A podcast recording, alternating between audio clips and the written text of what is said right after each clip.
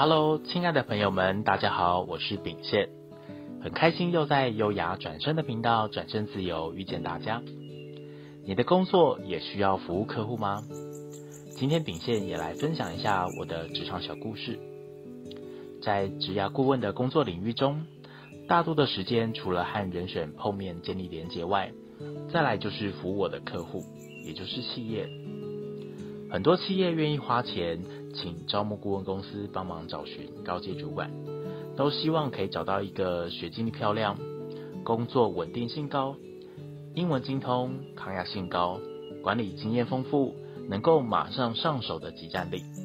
若是再加上颜值担当，哇，那真的是完美啊！还记得某次帮一间精品家具集团寻找高阶的采购主管。企业开出的人才规格条件，就如同刚才所提到的完美人才班。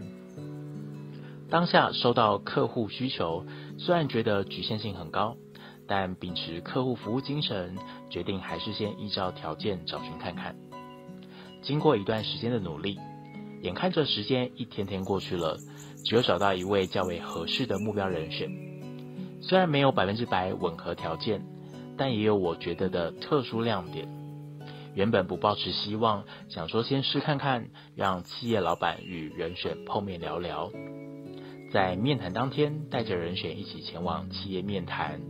在整个过程结束，送走人选之后，这间客户的老板看着我说：“人选我们非常满意，甚至有更重要的位置要邀请他来担任，未来将有不错的合作开展哦。”这位企业老板很感谢我。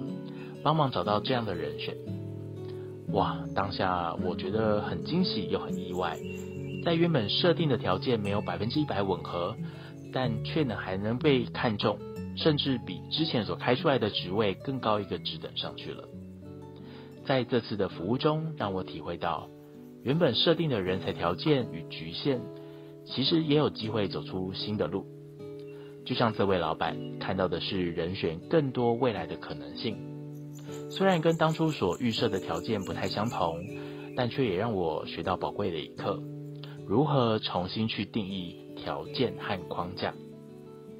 这让我在往后的职涯顾问旅程中，面对客户提出的条件，我总是会先冷静下来，问问看自己一些问题，比如说，这个限制是真的吗？是否把别人带来的框架也照单全收？困住自己了呢？是否还有不同的角度空间？是否有其他的可能性？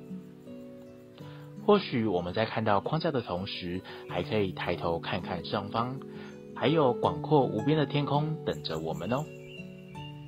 你也有关于穿越框架的故事或不错的方法，想和我们分享吗？很欢迎留言给我们哦。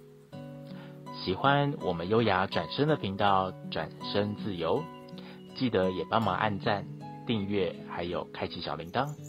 我是秉宪，我们下次见。